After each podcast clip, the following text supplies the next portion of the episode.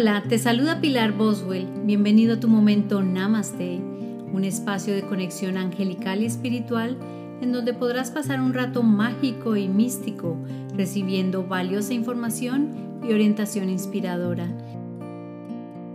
Siéntate cómodamente, toma una taza de tu té favorito y permanece conectado. Namaste.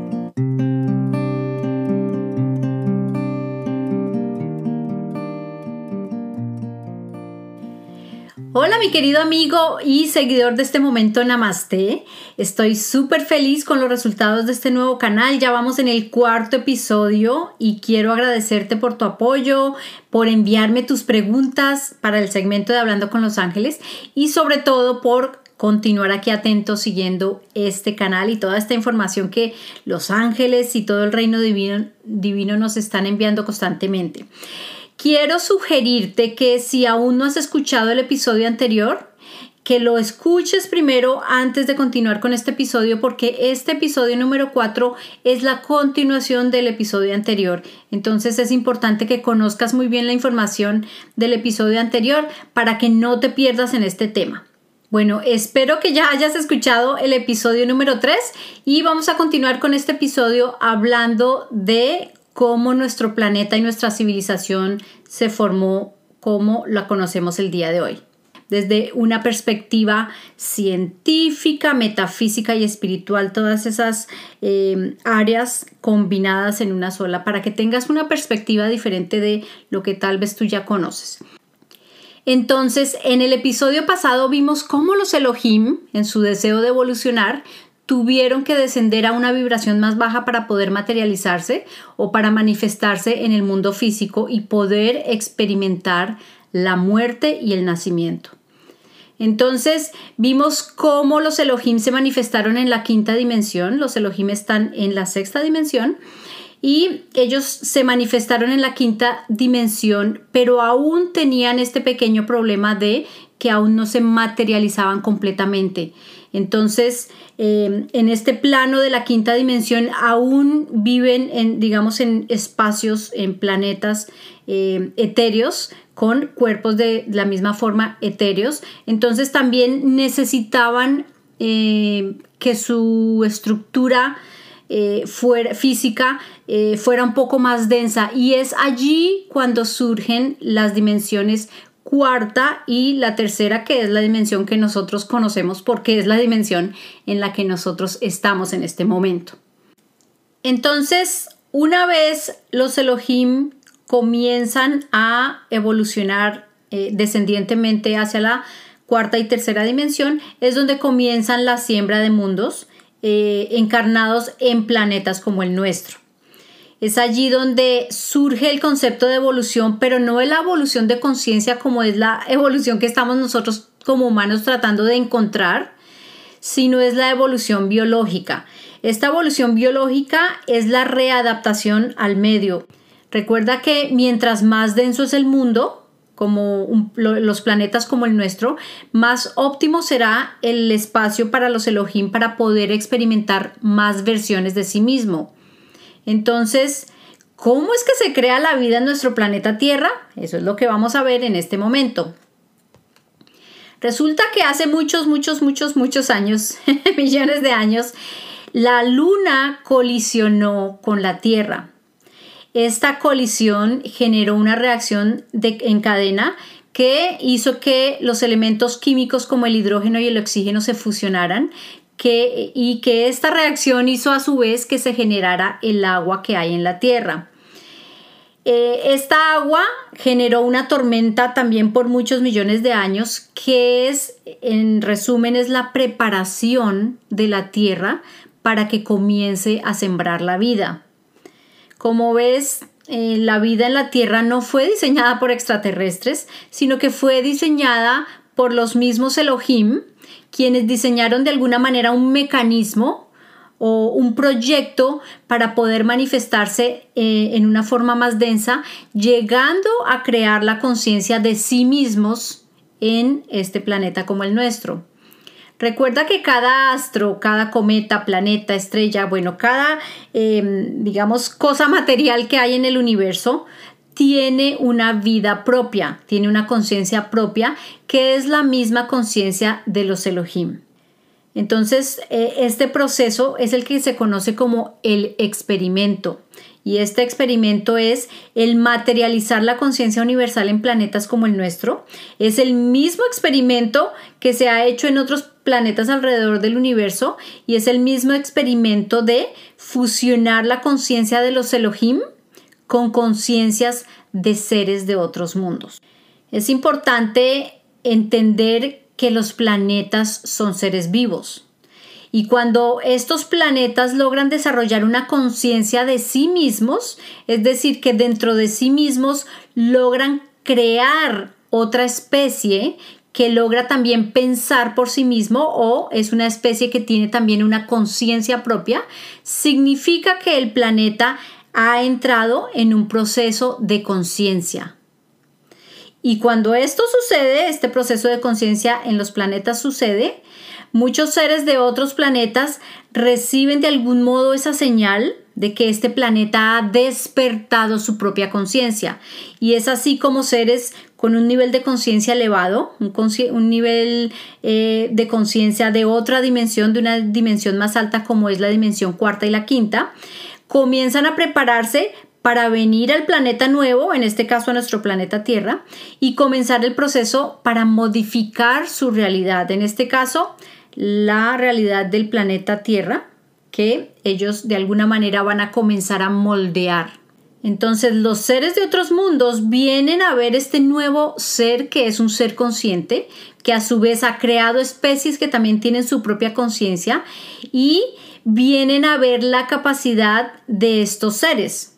Ya que la vida en la Tierra comenzó en el agua, comenzaron a observar a los cetáceos para poder modificar esta conciencia, pero se dieron cuenta de que estos cetáceos se movían de una manera muy constante, es decir, no mostraban emociones que permitieran o que les permitieran evolucionar, no mostraban como un enfoque hacia un propósito que les permitiera evolucionar. Pero quienes sí mostraron que tenían un propósito evolutivo fueron los homínidos quienes son el sistema nervioso del planeta, porque cada planeta se comporta como un organismo completo. Entonces, los homínidos, que son estos seres eh, de la orden de los primates que tienen la capacidad de andar en dos pies, que tienen habilidades manuales y que también están dotados de cierta inteligencia. Entonces, una vez el planeta despierta vida, una vez el planeta comienza a generar esta vida dentro de sí mismo, ningún otro ser de ningún otro planeta puede hacer o acceder a este planeta.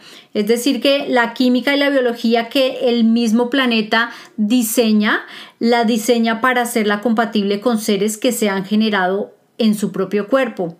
Es decir, todo lo que el planeta Tierra ha generado por sí mismo es apto única y exclusivamente para su misma especie. Así como los humanos no podríamos ir a otro planeta sin contar con un equipo especial que nos permitiera respirar, que nos protegiera el cuerpo de alguna manera, otros seres de otros planetas también están limitados de esta misma forma eh, por este mecanismo de defensa que tiene nuestro planeta y todos los eh, planetas eh, deben tener ese mecanismo que es como si fuera su sistema inmunológico. Nada entra al planeta sin ser quemado por la atmósfera entonces, digamos que esta atmósfera sería como el sistema inmunológico de nuestro planeta. Es decir, que si un ser de otro planeta quisiera habitar nuestro planeta, necesitaría de un cuerpo que haya nacido biológicamente como una especie original de este planeta para poder evolucionar de nuevo. Es importante recordar en este momento que todos los seres somos seres multidimensionales. Desde esta perspectiva de que somos los mismos Elohim evolucionando de una manera descendiente, es importante ver que, sin embargo, aunque somos multidimensionales, solo podemos habitar una dimensión. En este caso, nosotros como seres humanos eh, que estamos aquí en, este, en esta dimensión, en esta tercera dimensión, solo podemos habitar esta dimensión y ninguna otra. Hay otros seres que habitan la cuarta dimensión y otros seres que habitan la quinta dimensión.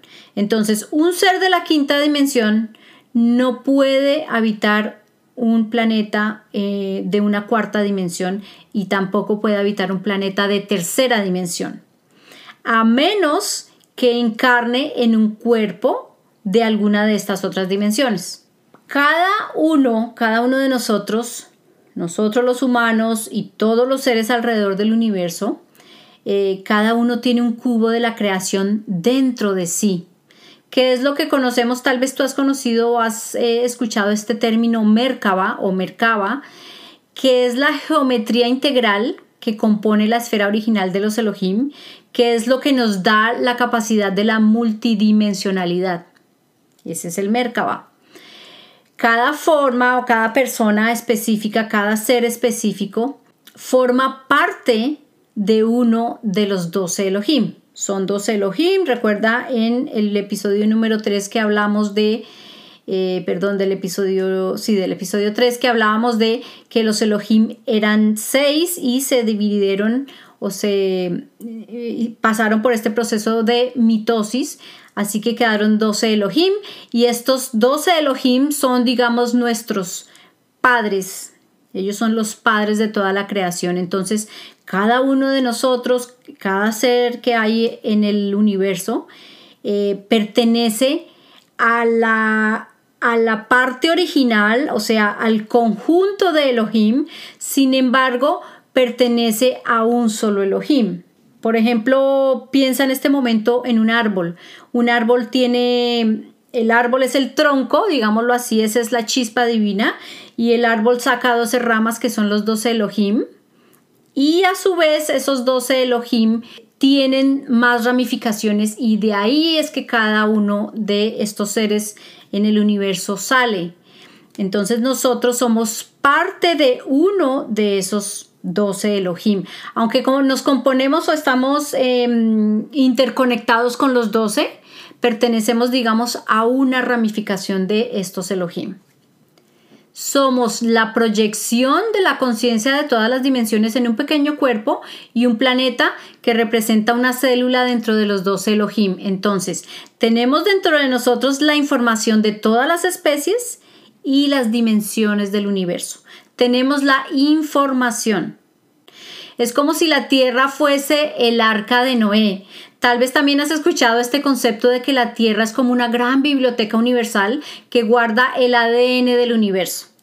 Pues resulta que muchos seres de otros sistemas, de otros mundos, han depositado la intención o su intención evolutiva en planetas como el nuestro, que son los planetas de tercera dimensión. Es por esto que en este planeta podemos ver tanta diversidad, hay mucha diversidad en, el reino animal, vegetal y también hay mucha diversidad en, eh, en nuestras razas, en nuestra raza humana que está compuesta de varias razas. Entonces, cuando nos vemos nosotros mismos aquí en la Tierra, somos en realidad nuestro propio producto del futuro. Es decir, que cuando lleguemos a otros planetas, en un futuro muy lejano, Em, cuando lleguemos a estos planetas, nos daremos cuenta que somos en realidad una versión mejorada de la humanidad en el futuro. Esto quiere decir que esos seres de la quinta dimensión que conocemos como los pleiadianos son realmente somos nosotros en ese futuro, porque más adelante vamos a hablar un poco de quiénes son los pleiadianos, pero bueno, los Elohim que ya evolucionaron de una manera descendiente hasta llegar a lo que somos hoy, a lo que estamos viendo.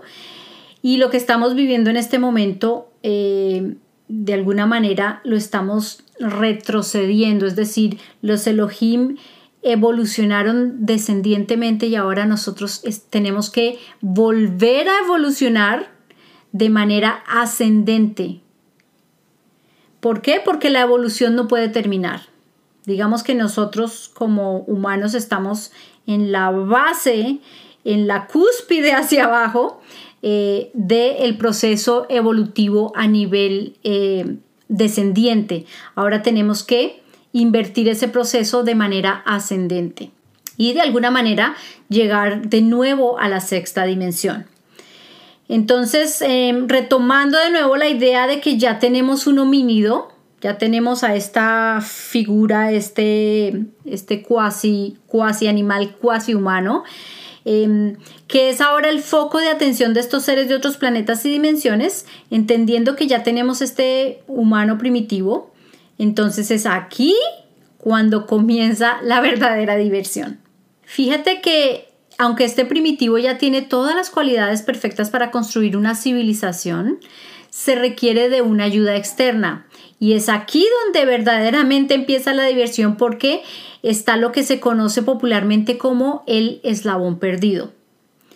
Aunque ya sabemos que tal eslabón perdido no existe porque en algún punto de nuestra historia se habló de que la evolución era lineal pero la evolución no es como una cadena que está formada por argollas, sino que es más bien como un árbol que tiene ramificaciones. Entonces aquí es cuando comienza de alguna manera la verdadera experimentación de nuestra raza humana. Aquí es donde entran en juego em, estos seres que conocemos como extraterrestres y que yo de ahora en adelante voy a quitar este nombre de extraterrestre y voy a comenzarlos a llamar de otra manera, los voy a llamar seres más evolucionados o seres de otras dimensiones, para que este concepto, em, digamos que no perdamos el concepto de eh, una realidad Em, mística, una realidad espiritual y una realidad científica. Cuando hablamos del concepto extraterrestre, ya como que nos estamos eh, saliendo de la realidad y nos estamos yendo un poco más a la ficción. Entonces voy a sacar este nombre de extraterrestre a un lado y vamos a hablar del concepto de seres evolucionados o seres de otras dimensiones. Entonces es aquí cuando llegan estos seres más evolucionados de la cuarta y de la quinta dimensión y ayudan a crear lo que hoy conocemos como nuestra civilización humana. Entonces, entendiendo que la Tierra desarrolló su propia biología gracias al agua, como ya la conocemos desde una perspectiva científica, vamos a ver qué papel es el que juegan estas conciencias más altas en nuestro proceso evolutivo como especie humana y como la especie que conocemos hoy o como la civilización de hoy. Cuando un ser de la sexta dimensión contempla el espacio, lo que ve son átomos, son moléculas que vibran en un espacio multidimensional en todos los tiempos y en cualquier espacio o en, eh, todo el espacio a la misma vez, simultáneamente. Los Elohim tienen una forma geométrica circular de energía e información, que es como un campo energético de donde todo parte. Este compuesto de energía e información está expandido y lo que origina al buscar manifestarse en una forma más densa es comprimirse hasta convertirse en un ser que contiene la misma energía y la misma información, pero en un espacio más denso o más reducido. Entonces, piensa como que este Elohim fuera una esponja, entonces tú ves al Elohim convertido en una esponja eh, que una esponja tiene de pronto eh, huequitos y en esos huequitos hay espacios de aire. Cuando tú espichas la esponja, sigue con, la esponja sigue siendo la misma, el mismo componente, sus mismas moléculas, pero está comprimida. Entonces, digamos que un Elohim sería como una esponja comprimida que eh, se reduce a un espacio más pequeño. Este proceso es lo que da como resultado la manifestación de las primeras especies que comenzaron su desarrollo en la quinta dimensión, que son estos seres que de aquí en adelante vamos a llamar los pleiadianos. En este proceso de densificación de los Elohim se crea la quinta dimensión, creándose estos seres que conocemos como los pleiadianos que habitan en un grupo de estrellas, que es un grupo de siete estrellas, pero realmente son más estrellas, digamos que las estrellas que más se ven son este conjunto de siete, que se conoce como las Pleiades, que está ubicada en la constelación de Tauro. Recordemos que estos nombres de las estrellas, de los planetas, de las constelaciones, todos estos nombres son dados por nosotros los humanos. Eh, en la antigua Grecia, por ejemplo, los nombres de las constelaciones eh, fueron dados por eh, hombres en la antigua Grecia. Esta zona de las Pléyades es como un portal por donde los Elohim comienzan a manifestarse. Estos seres no habitan en planetas físicos, sino habitan en planetas etéricos. Si nosotros los humanos fuéramos en este momento a las Pléyades, probablemente encontraríamos un planeta completamente muerto y deshabitado. ¿Por qué? Porque los pleyadianos son formas etéricas que habitan planetas etéricos. Lo que ellos podrían estar viendo en su planeta son civilizaciones o construcciones eh, de luz y nosotros estaríamos viendo un planeta completamente muerto. Recordemos que los primeros seres en el universo en crearse fueron aquellos compuestos de gas y de helio.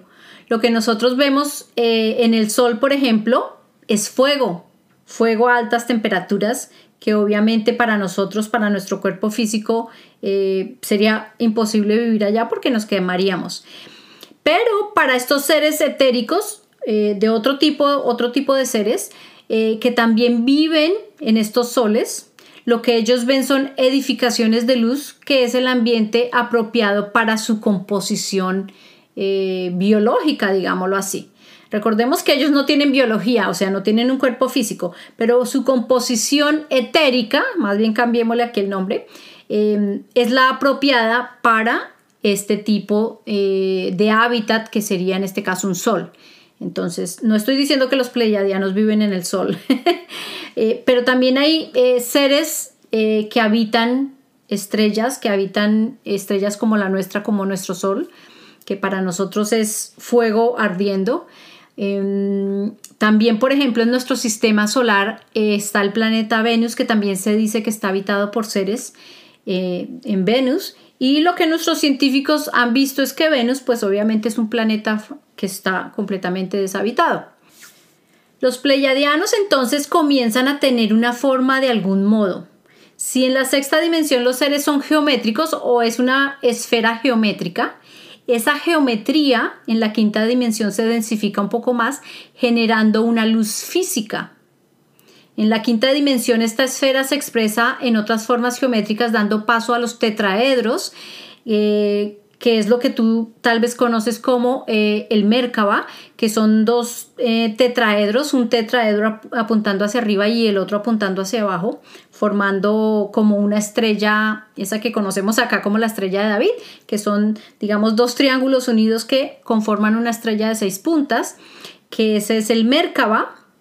Entonces, en este estado de condensación y densificación, se comienzan a crear estos nuevos seres con esta nueva forma geométrica que contiene una esfera. O sea, dentro de una esfera, dentro de la esfera eh, que es la forma geométrica de los Elohim, se contiene cualquier forma geométrica posible. Esta imagen que pintó nuestro conocido artista y científico famoso Leonardo da Vinci, esta figura se conoce como el Vitruvio, que es simplemente la figura humana dentro de un círculo y dentro de un cuadrado. Yo lo que pienso de esta figura es que eh, Leonardo da Vinci era un genio que descargaba mucha información, descargaba eh, paquetes de información, obviamente de otras dimensiones, y este, esta figura que él pintó fue un paquete de información que él descargó pero no alcanzó de alguna manera a, ver todo el concepto de lo que es el Merkaba, pero digamos que estuvo cerca pues para, em, para la época en que él vivió, estuvo muy cerca de haber logrado eh, pintar de alguna manera esta, la base de, digamos, nuestra geometría sagrada. Así que nuestro cuerpo humano es interpretado con este Merkaba en su estado más denso. Si vemos, por ejemplo, a los ángeles, esta sería la forma más sutil de cómo se vería un Merkaba. Por eso es que a veces cuando la gente ve a los ángeles parece que viera como si el ángel tuviera alas y como si estuviera vestido con túnica. La punta de arriba del Merkaba, eh, digamos que hace la forma de la cabeza y las dos puntas de los lados son las alas, la punta de abajo es la punta de los pies y las otras puntas que van también hacia abajo sería la forma de la túnica, o sea, clarito ahí se puede eh, deducir, se puede sacar esa conclusión eh, de por qué eh, la gente cuando ve a un ángel cree que lo ve con sus alas y con su túnica. Esa luz que despliega esa forma geométrica que es el Merkaba, como es una luz en movimiento, entonces daría la sensación de que son esas alas que también están moviéndose y el vestido que también está moviéndose de alguna manera, como cuando nosotros tenemos puesto un vestido, sencillamente una falda se mueve con el movimiento de, la persona. Esta luz que nosotros podemos apreciar con este Merkaba también em, es la luz del el chakra del corazón. A los Elohim, al densificarse un poco más, que hacen esta estructura de Merkaba, también comienzan a densificar su energía en estos siete puntos básicos que son los siete chakras que probablemente tú ya conoces. Esta densificación de energía es la manifestación de los pleyadianos que tienden a tener un cuerpo similar al nuestro. Obviamente sigue teniendo una forma muy sutil como la forma del ángel, pero vibrando un poco más lento, siendo un poco más densos, mucho más densos que eh, los ángeles. Entonces, siguiendo con quiénes son los pleiadianos, estos seres habitan mundos más sutiles, como ya te había dicho, mundos etéreos, em, y es por eso que estos seres están un poco más cerca de la divinidad. Entonces los Elohim son la sexta dimensión, los pleiadianos están en la quinta dimensión, que son como la primera manifestación eh, de alguna manera física de los Elohim. Y en este, en este concepto de quiénes son los pleiadianos para los seres humanos, ellos serían como nuestros primeros guías en este camino espiritual. Ellos son quienes diseñan la idea de traer el cielo a la tierra o sea que son los que nos enseñan a vivir en un mundo material a través de nuestra conexión con nuestro espíritu o la conexión espiritual. Son ellos quienes nos enseñan a, a que somos seres divinos, seres de luz, eternos, viviendo una experiencia física y ellos son los que nos quieren mostrar, mostrar de alguna manera nuestro verdadero origen a través del conocimiento interior.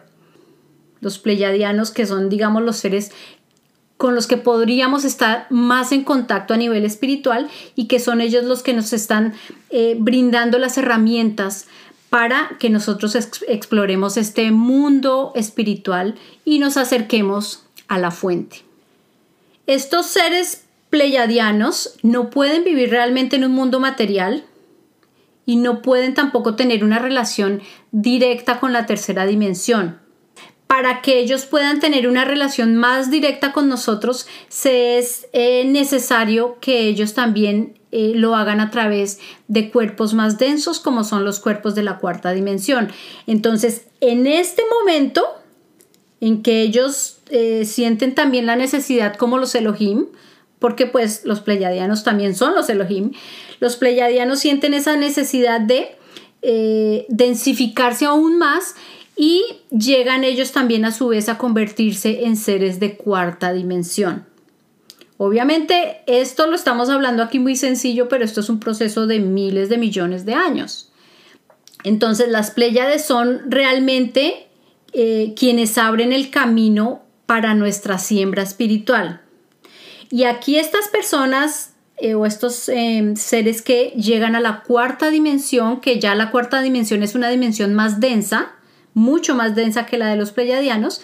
Eh, en la cuarta dimensión hay seres que habitan esta cuarta dimensión que son los que conocemos como los arturianos. Tal vez has escuchado, creo que yo en el episodio pasado hablé un poco así rápidamente de ellos, de los arturianos, los sirios y los orioninos.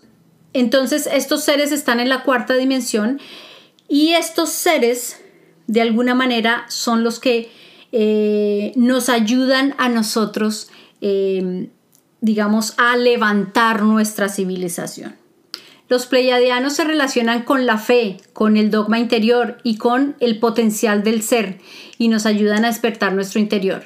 Su legado fue dejarnos la curiosidad por buscar más allá de lo físico, por preguntarnos nuestro verdadero origen, por cuestionar nuestra verdadera existencia para finalmente llegar o para volver a nuestra divinidad nos han dejado la curiosidad de encontrarnos a nosotros mismos a través de la exploración interna y a través de esa exploración poder vivir finalmente en armonía como individuos y como sociedad.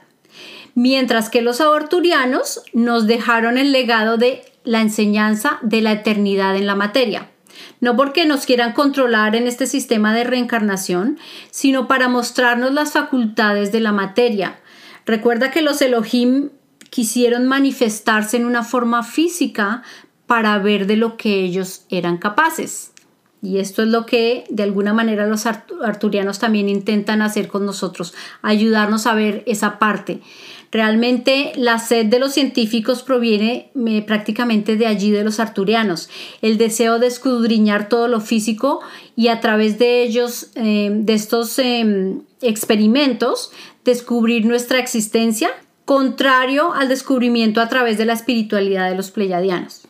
Los arturianos nos ayudan a despertar las herramientas físicas, las herramientas externas, como la ciencia y la medicina, para poder despertar hacia el interior. Entonces, para terminar este episodio, em, es importante que dejemos esta pregunta así como en el aire.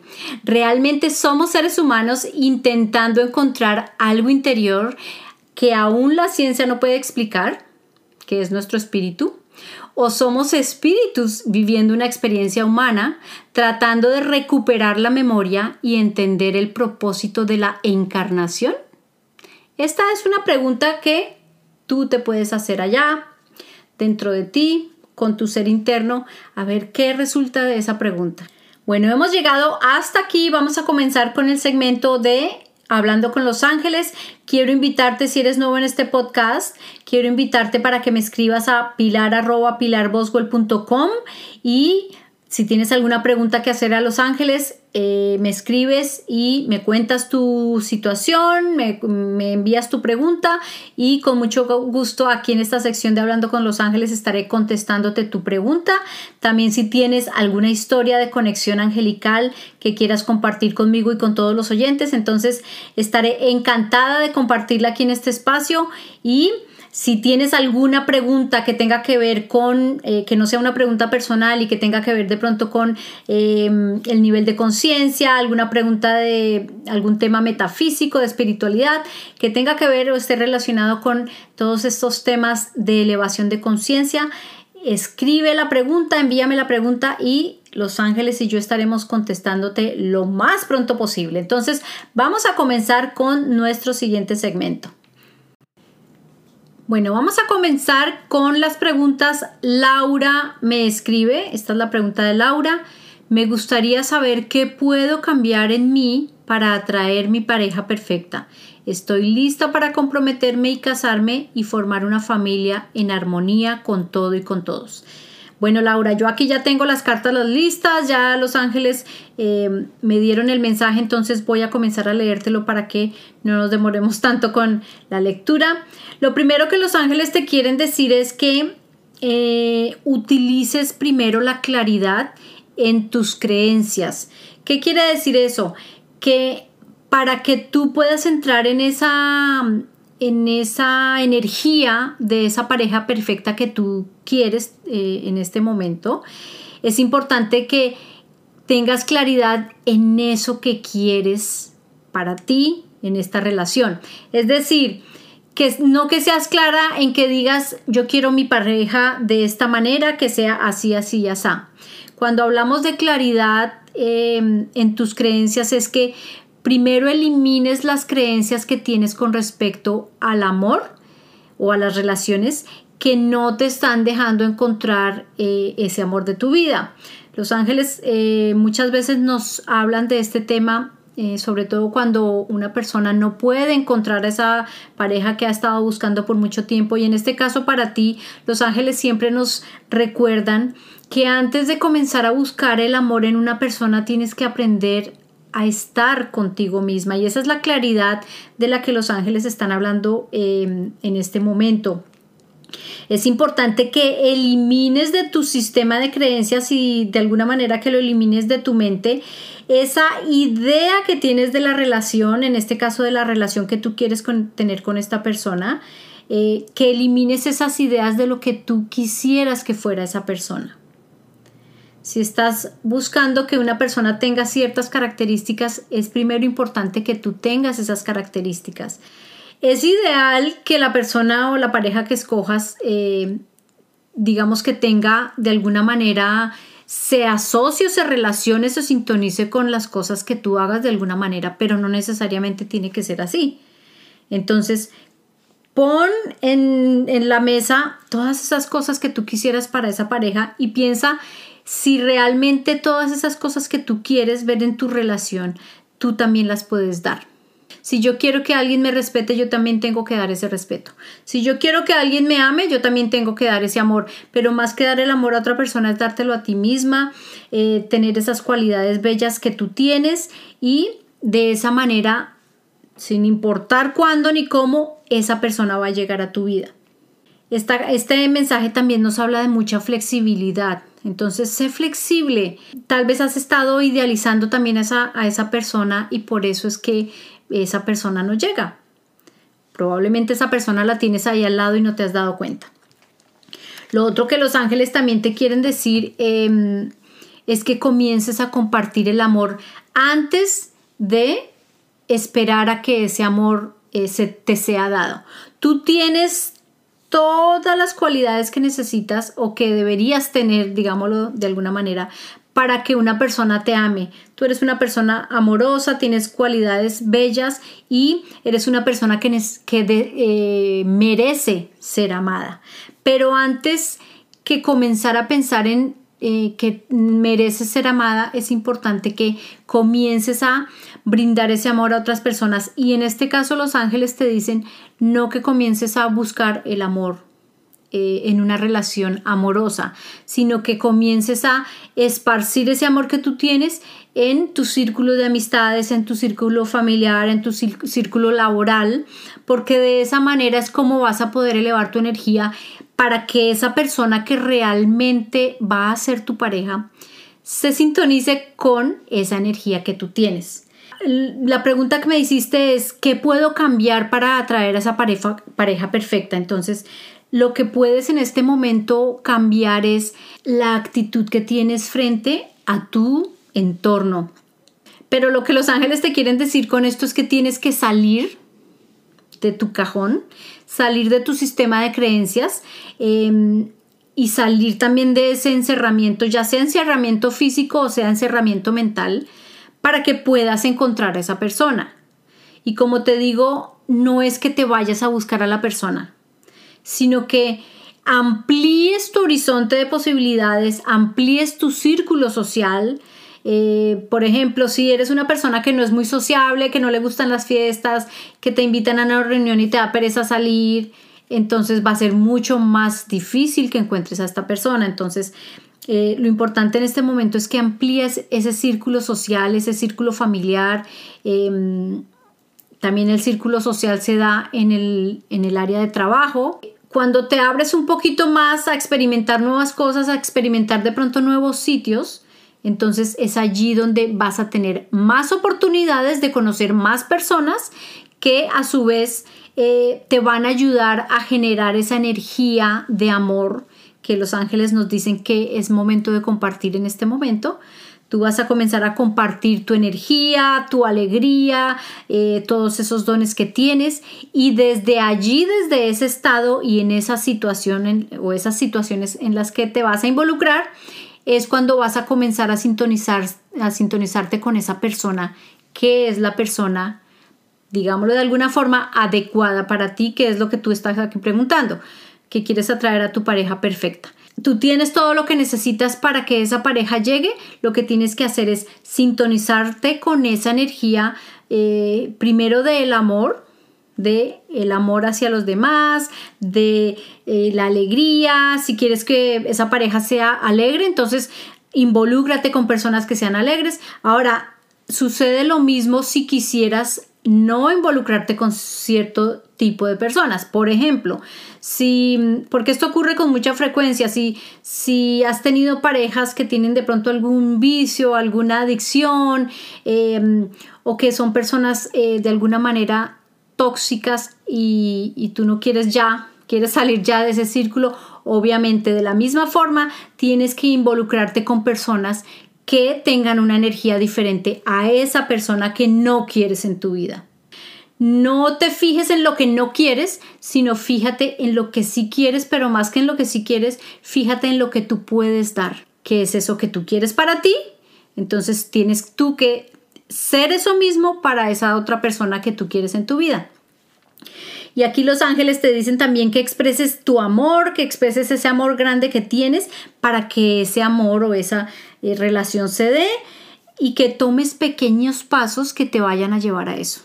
Entonces, como ya lo dije antes, involúcrate en grupos, en, en, eventos que tengan que ver con esas cosas que te gusta hacer y que es donde te gustaría encontrar esa persona. Si por ejemplo a ti te gusta bailar, pues lo más seguro es que puedas encontrar a esa pareja que te va a llevar a bailar, porque es algo, una actividad que a ti te gusta.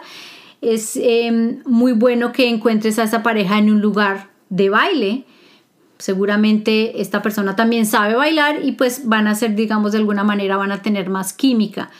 Pero si te vas a un, a un evento, eh, no sé, por ejemplo, carreras de carros y tú detestas las carreras de carros y resulta que conoces a una persona que le encantan las carreras de carros, sí, probablemente van a ser pareja, pero ahí van a empezar a entrar en conflicto porque de pronto eso no es el mundo en el que te quieres desenvolver. Entonces, fíjate que es importante también que te sintonices con personas que tienen gustos similares a ti para que ese mismo círculo sea el círculo de esta persona que tú quieres atraer a tu vida. Bueno, espero que te haya quedado muy claro, Laura. Muchísimas gracias por enviarme esta pregunta y espero que de alguna manera te haya contestado, eh, contestado tu pregunta y que los ángeles te hayan ayudado un poco para este nuevo proceso o en este, nuevo camino que vas a comenzar de alguna manera a vivir. Bueno, espero que si tú tienes una pregunta que hacerme, no dudes en escribirme a pilar y estaré con muchísimo gusto enviándote tu respuesta, la respuesta de los ángeles en el próximo episodio. Quiero mm, también agradecerte por estar aquí presente. No se te olvide suscribirte o seguirme, creo que se dice seguirme en este espacio, en este podcast, creo que es hay un botoncito que dice seguir o follow, entonces dale ahí clic al botoncito de seguir para que no te pierdas de los siguientes episodios. Estoy tratando de ser consistente con el, día, estoy tratando de subir los miércoles, em, de tener los miércoles al aire el podcast, pero si eh, no lo puedo tener los miércoles, entonces, bueno, estoy hasta ahora acomodándome un poco a esta nueva herramienta que es una herramienta de verdad de trabajo para mí porque mi propósito es ayudarte a encontrar una luz, mi propósito es enseñarte de alguna manera un camino que yo ya recorrí, que sigo recorriendo porque yo sigo aprendiendo todos los días. Entonces ahí entre tú, entre, entre tú y yo y con los ángeles, la ayuda del reino divino, podemos seguir aprendiendo para que podamos elevar de alguna manera esta conciencia planetaria que necesitamos en este momento urgentemente. Bueno, te envío, te mando un abrazo luminoso, ahí va el abrazo luminoso, muchísimas gracias por escucharme y nos vemos en el próximo episodio con eh, continuando con este tema tan interesante y con más mensajes angelicales. Te habló Pilar Boswell. Namaste.